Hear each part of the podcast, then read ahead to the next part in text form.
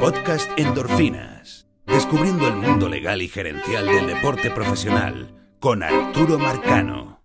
Bienvenidos a una nueva cápsula, episodio de endorfinas, una nueva dosis de endorfinas a una semana de el potencial o la posibilidad de un paro laboral en las grandes ligas, el primero desde 1994-1995, el primer conflicto laboral desde esa fecha. Entonces, estamos solamente a una semana y vamos a resumir hoy qué es lo que sabemos hasta ahora, cuáles son los factores que podrían evitar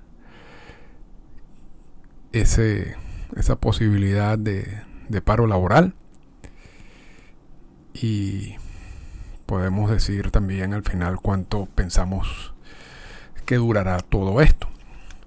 Pero antes, antes de iniciar el, capítulo, vamos a ver si, y lo, puse por el Twitter, pero realmente nuestra, la cuenta de endorfinas la uso más que todo para promocionar eh, los episodios cuando están listos, pero no, no le doy mucha actividad, así como en mi cuenta personal. Entonces no tuve, no hubo mucha, mucha respuesta en ese sentido, pero tengo pensado hacer un Spaces eh, en Twitter y creo que uno de los primeros temas, o el primer tema que tengo en mente es el tema del revenue sharing, la política de compartir ganancias, que es la base económica de todo el sistema de grandes ligas.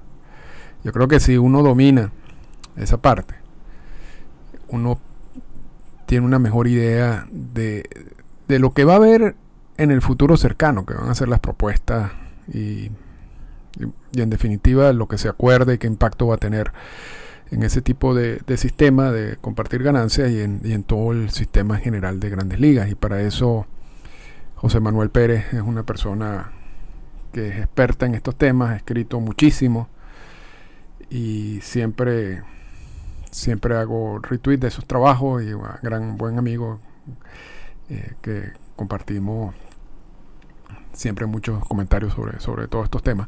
Entonces José Manuel y yo podemos iniciar a hacer ese primer Spaces hablando de revenue sharing. Eh, la cuenta la cuenta de endorfina de todas maneras la voy a seguir usando la, la de Twitter para que para ver si, si genero más, más intercambio. Y la de José Manuel se llama Más que 27 outs, eh, pero está resumido en MQ27 outs en Twitter y se la recomiendo seguir. Así que posiblemente tengamos esa, ese, ese spaces esta semana. Cualquier cosa, cualquier comentario me dicen. Yo sé que, por ejemplo, tenemos que buscar una buena hora para que, porque hay mucha gente que escucha en España y entonces, y también tengo gente que escucha en México. Entonces, tengo que ver exactamente qué horario sería el mejor para tratar de que, de que puedan participar la mayor cantidad de gente posible, ¿no? Y yo sé que al principio quizás no sea esa la... Al, o sea, no, no logremos esa meta, pero yo creo que con el tiempo y cuando la gente se acostumbre, seguramente se incorporarán más. Pero vamos ya a, retomar el tema de hoy.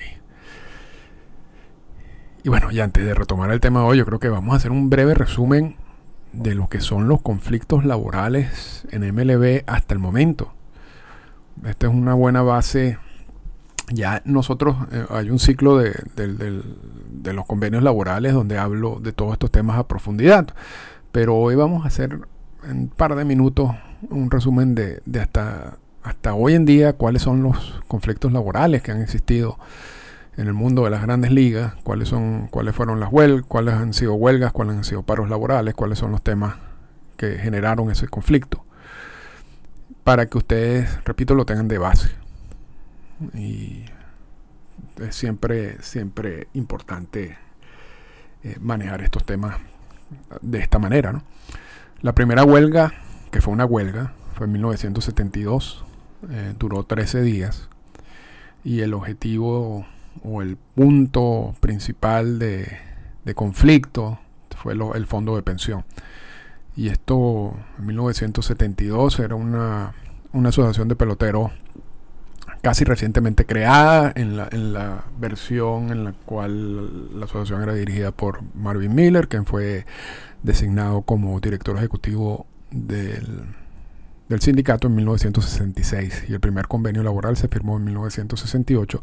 En 1972 ocurre la primera huelga y eh, tuvo una duración de 13 días y al final se logró eh, un acuerdo luego de perder 86 juegos en la temporada regular y se aceptó la propuesta del, del sindicato. Eso fue en 1972. En 1973, un año después, ocurre el primer paro laboral, porque en el 72 fue una huelga. En 1973 fue un paro laboral que se desarrolló durante el sprint training y el tema de conflicto fue el arbitraje salarial. Entonces aquí es interesante porque dense cuenta que el arbitraje salarial, y lo hemos mencionado varias veces, entra al convenio laboral y a todos estos procesos contractuales antes de la figura del, de agente libre. Y en 1973, repito, hubo un paro laboral donde el punto en conflicto fue lograr una definición sobre el arbitraje salarial.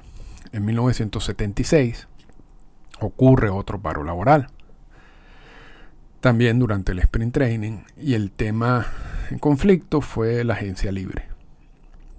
Y ya, y justo en 1976, el árbitro eh, Peter Sitz eh, toma una decisión, bueno, la toma en el día de Navidad de 1975. En el caso de Messer Midi McNally, el caso que hemos tocado en, uno, en un podcast pasado, muy de los primeros podcasts, y es uno de los podcasts que más me gusta. Y esa decisión de Peter Sitz eh, destruye la, la, cláusula de reserva y genera la figura de agente libre. Esa figura de agente libre tenía que ser incorporada en el convenio laboral los dueños de equipos no querían, en 1976 hubo un paro laboral y luego se resuelve. No, no hubo pérdida de juego porque se desarrolla en el sprint train. En 1980 viene lo que sería la segunda huelga, la, segunda huelga, la primera huelga es en 1972, la segunda es en 1980 y los de 1973 y 76 son paros laborales. Esta huelga ocurre en el sprint training y se puede puede haber huelga en sprint training porque el concepto de huelga es que el empleado deje su plaza de trabajo. Y esa plaza de trabajo puede ser en sprint training o puede ser durante la temporada.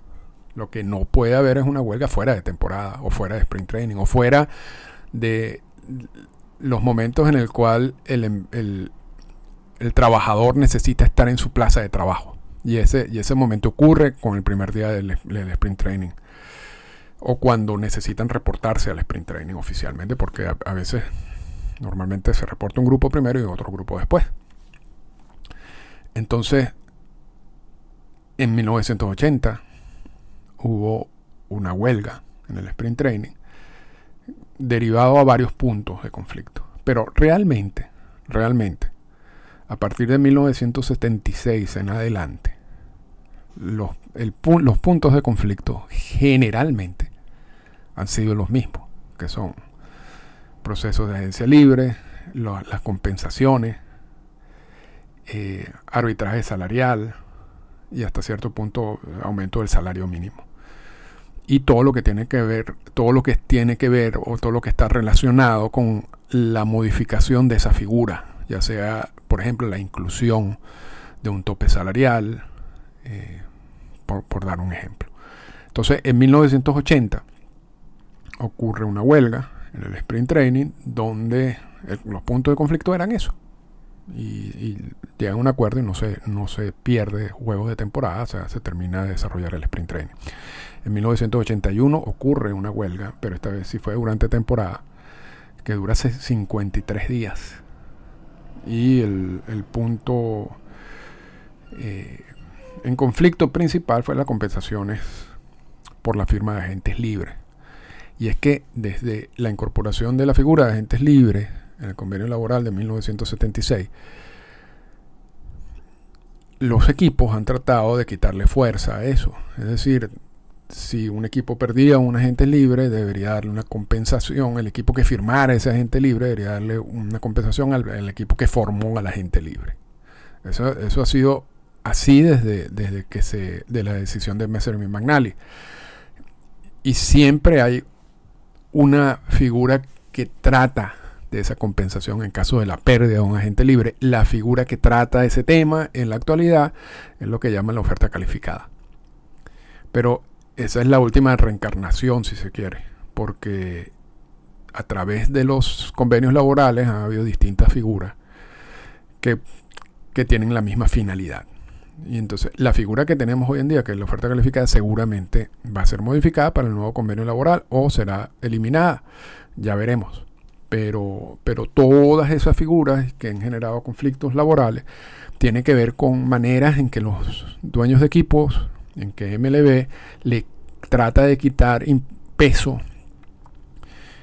a la figura de agente libre. O sea que la figura de agente libre pura y simple no sea tan sencilla de lograr que haya trabas en el camino. Entonces, en 1981 ocurre una huelga y esa huelga dura 53 días. Y repito, el punto principal es la compensación a la hora de firmar un agente libre. En 1985 ocurre otra huelga que dura dos días. El punto en discordia fue el arbitraje salarial. En 1990 ocurre un lockout o un paro laboral donde los puntos en conflicto son la agencia libre, arbitraje salarial, los salarios mínimos. Eh, repito, esos son temas constantes en todos los conflictos laborales. Y en 1994-95 ocurre una huelga que dura 232 días y que se cancela parte de la temporada de 1994 y la, y postemporada de 1994.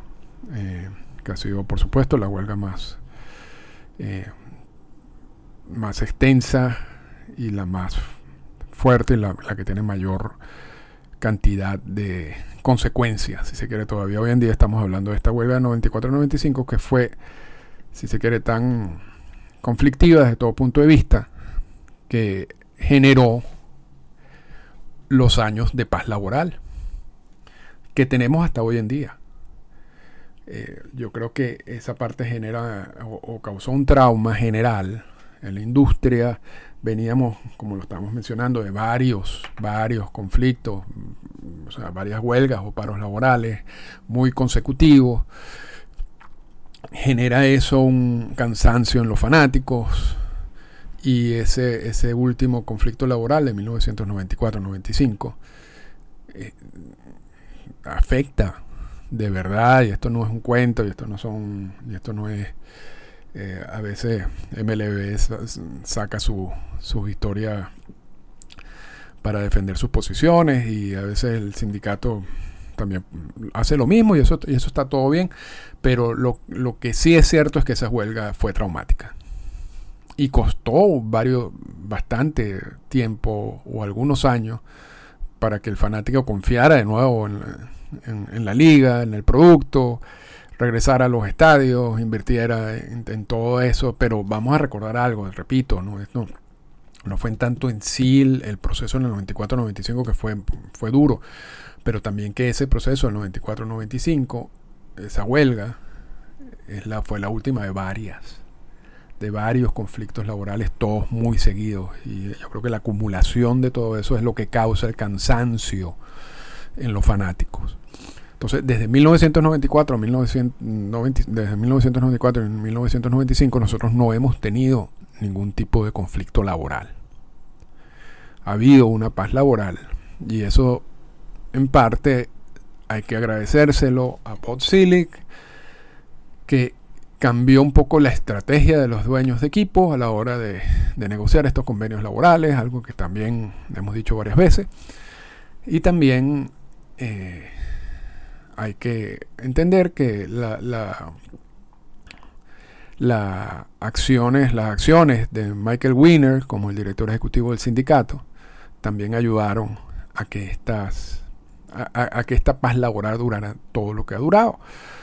Eh, en el último convenio laboral, el primero negociado por Tony Clark, se pensaba que la paz laboral iba a terminar.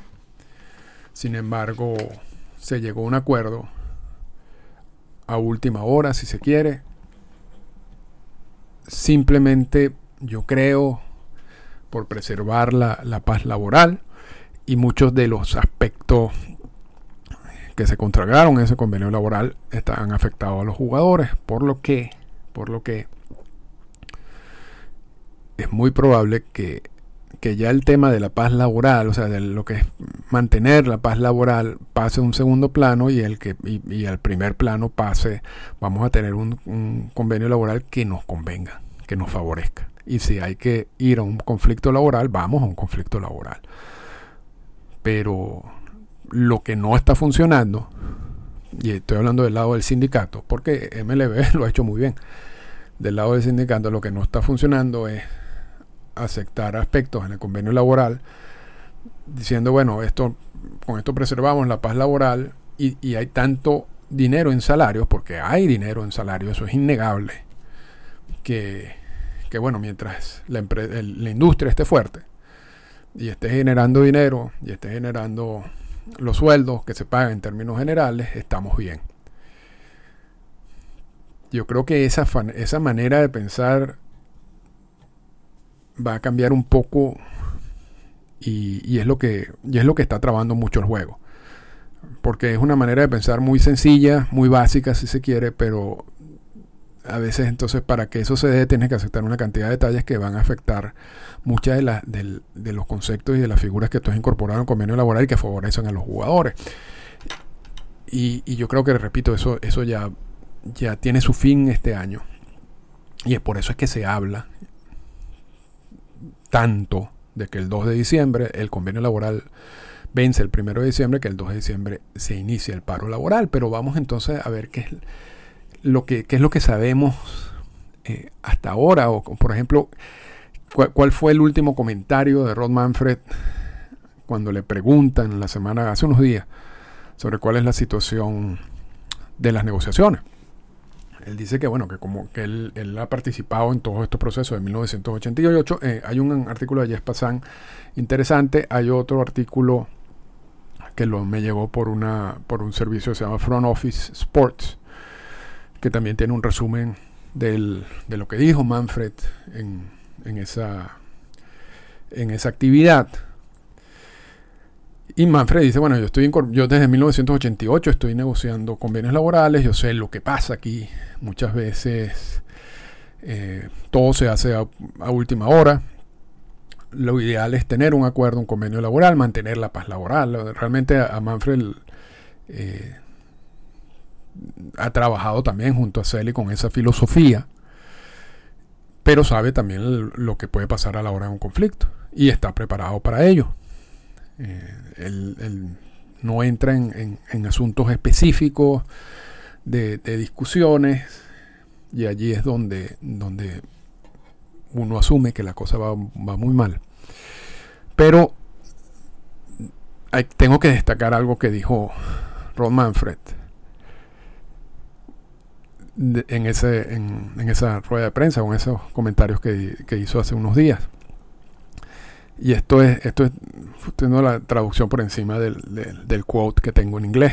y, dice lo siguiente, Rod Manfred. No puedo creer que haya un solo fanático en el mundo que no entienda que un paro laboral, fuera de temporada, que empuje el proceso hacia adelante, es diferente que una disputa laboral que cueste juegos. Eso lo dijo Rod Manfred en el jueves. Y es, es muy interesante porque ya empieza esta guerra, ¿no? Esta guerra de quién tiene la razón o yo estoy haciendo lo, lo, adecuado y usted y el otro, la otra parte no. ¿Por qué? Porque esta es, esta es exactamente la diferencia entre un paro laboral y una huelga. Lo que dice Rod Manfred es que el paro laboral, que es una herramienta que tienen los dueños de equipo y que se usa, en este caso, por ejemplo, fuera de temporada, en el cual se para toda la actividad mm, o que se usa fuera de temporada. Eh, separaría todas las actividades contractuales a partir del 2 de diciembre. O sea, ningún equipo puede firmar a ningún jugador para hacerlo de manera más sencilla. Y ningún equipo puede firmar no solamente jugadores en roster de 40, ni hacer ninguna transacción que involucre jugadores en roster de 40, pero tampoco puede hacer ninguna transacción que involucre, involucre por ejemplo, jugadores internacionales. Eso es un paro laboral, o eso es lo que es la consecuencia de un paro laboral. Y es lo que se espera a partir del 2 de diciembre. Y Manfred dice, no hay ningún fanático en el mundo que no pueda entender que si nosotros llamamos a un paro laboral, lo estamos haciendo es por el bien de ustedes, por el bien del juego, porque esa es la mejor manera en que nosotros vamos a llegar a un acuerdo, a diferencia de un proceso en el cual se pierdan juegos. ¿Cuál es el proceso en el cual se pierden juegos? Una huelga. Y la huelga es la misma herramienta, la misma herramienta que tienen los jugadores, que, la otra herramienta que tienen los, dueños de equipo, o sea, en conflictos laborales y en, términos de derecho laboral. Lo que pasa es que, claro, a los equipos les pesa más, les pega más que tú detengas las actividades en plena temporada a que, a, que no lo haga, o sea, fuera de temporada el jugador no tiene ningún, ninguna herramienta para hacerlo, pero la herramienta que ellos tienen de huelga es una, una herramienta, es un derecho. Es algo que está consagrado en toda la legislación laboral. No lo están haciendo simplemente porque vamos a, perder juego ya. Claro que saben que están afectando a la industria. Y claro que saben que están afectando el, el, negocio de los dueños de equipo. Por eso en parte lo hacen. Porque es allí donde generas más presión y donde normalmente se termina de cerrar los puntos eh, en conflicto. Porque es preferible resolverlo y que siga el negocio normal y corriente. Pero ya Manfred, y claro, no todo el mundo que lea este, esa, esa cita de Manfred lo va a entender bien, pero ustedes que si escuchan endorfina, eh, no van a tener problema en ese sentido. Manfred ya está lanzándole un golpe al sindicato, diciéndole, nosotros sí podemos parar esto. Cuando ustedes lo paren está mal, pero nosotros sí podemos pararlo. Porque la intención de nosotros al parar todo esto es, empujar este proceso y lograr un convenio laboral. Bueno, señor Manfred, la intención de los jugadores cuando tienen una huelga durante una temporada es empujar el proceso y lograr un acuerdo en, los puntos de conflicto que tengan. Es exactamente lo mismo. Es exactamente lo mismo. O sea, una, una es una herramienta que tiene un grupo y el otro es otra herramienta que tiene otro grupo. Y ambos los pueden usar de acuerdo a la ley. Entonces, pero Manfred está haciendo su trabajo, que es preparando el terreno de lo que viene. O sea, ya cuando Manfred dice esto, dice, yo creo que ya el, mensaje es muy claro, vamos a un paro laboral. Y vamos a un paro laboral no con el fin de lograr algo, con el fin de que esto avance y poder tener el convenio laboral lo más pronto posible. Ese es el mensaje que, da Ron Manfred, claro, atacando al sindicato. Que ha debido hacer Tony Clark, que ha debido hacer Tony Clark, que no lo hizo. No sé si. No, sé por qué no lo hizo y posiblemente tenga mil razones y, quizás todas las razones sean muy buenas y mucho más inteligentes de lo que yo voy a decir aquí. Pero yo creo que, que Clark no puede, no puede dejar pasar este tipo de comentarios yo creo que Tony Clark, como director ejecutivo del sindicato, debe salir cuando Manfred eh, comente este tipo de cosas y decir, señores, si ustedes quieren hacer un paro laboral, hagan un paro laboral, ustedes están en pleno derecho. En el momento que nosotros consideremos en plena temporada que tengamos que hacer una huelga, lo vamos a hacer y tenemos todo el pleno derecho de hacerlo.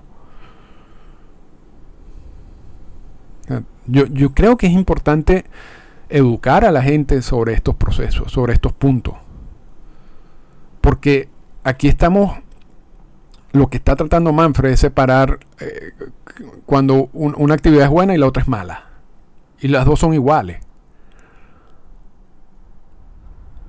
Y, lo dice Manfred y queda Manfred, el comentario de Manfred allí, pero no vimos ninguna respuesta de Tony Clark. No sé, no sé, repito, en parte quizás no quiera caer en ninguna trampa, puede ser una trampa. Eh, no quiera desviar la atención de las negociaciones en, una, en un intercambio con Ron Manfred, pero esto es un asunto de derecho laboral, básico.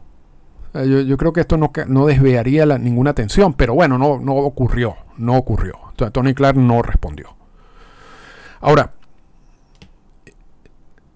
tanto en esas conversaciones, yo creo que el, comentario de Manfred es suficientemente claro de que hay que esperar que el 2 de diciembre se inicie el paro laboral. Yo no, yo no, yo no, veo, yo no tengo ninguna otra lectura de, de, esa cita. Pero eso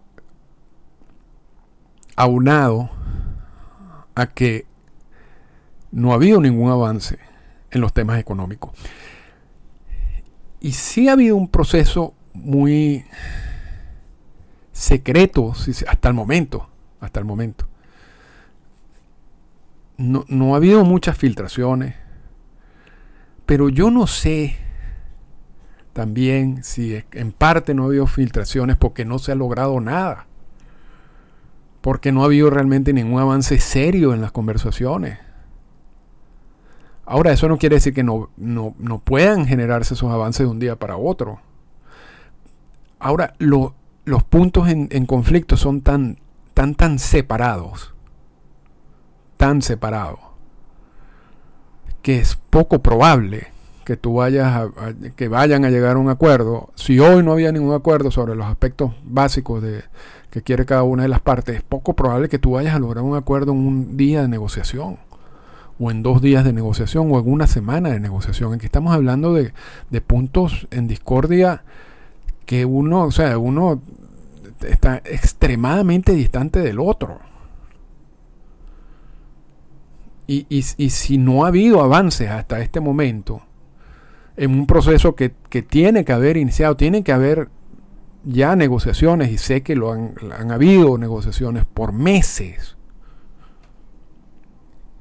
y, a pocos días, a una semana de del primero de diciembre, no hay nada ni cercano en los asuntos económicos. Yo creo que es poco probable de que eso ocurra en esta semana. Porque además son, son puntos económicos complejos que requieren mucho estudio, sobre todo de las consecuencias porque al, final tú lo que estás negociando son conceptos y teorías que te están proponiendo y algunos que tú propones que te la van a aceptar, pero la otra parte tiene que hacer un análisis de cuál va a ser la consecuencia de ese nuevo sistema con esas nuevas características y también eso lleva tiempo. Entonces, si sumamos las dos cosas, con esto cerramos, si sumamos las dos cosas, el comentario de Ron Manfred, la poca actividad, si se quiere, que hemos visto en relación a, avances de las negociaciones. Yo creo que hay que concluir que, que, el primero de diciembre, el 2 de diciembre, se va a iniciar un paro laboral. Yo no veo una. Yo no. Para mí sería una gran sorpresa que en estos días se llegue a un acuerdo. Puede pasar, no hay que descartarlo. A veces pasa. Pero a veces ha pasado porque los puntos en conflicto, aun cuando o sea, están separados, quizás no esté separado por tanta distancia, no como ahora. Entonces, pero bueno, ya veremos. En una semana se resolverá este misterio de si realmente toda esta situación de que el 2 empieza un paro laboral. ¿Hay obligación de que el 2 empiece un paro laboral? No ningún tipo de obligación. Ahora, con la presión de un paro laboral podrías obligar al sindicato a cometer errores, a, tomar acciones o decisiones que no tomaría si no están bajo presión. Sí, y yo creo que en parte por eso es que podrían hacerlo. Entonces, ¿cuánto durará todo esto? Esa es yo creo que el, la, última pregunta que, contestamos en el día de hoy. Posiblemente un tiempo, posiblemente un tiempo. Repito, son puntos en conflicto distanciados y el sindicato está preparando a sus agremiados para que ocurra ese paro laboral, para que ocurra un momento, un tiempo en conflicto laboral. Y a veces en estos conflictos tú sabes cuándo empieza el conflicto, pero nunca sabes cuándo termina el conflicto. Y eso es, eso es el peligro de todo esto y eso requiere una madurez bastante grande de los dos líderes, tanto de parte de Rod Manfred como de parte de Tony Clark, de entender que en algún momento tienen que sentarse en definitiva y, y firmar un acuerdo y ya.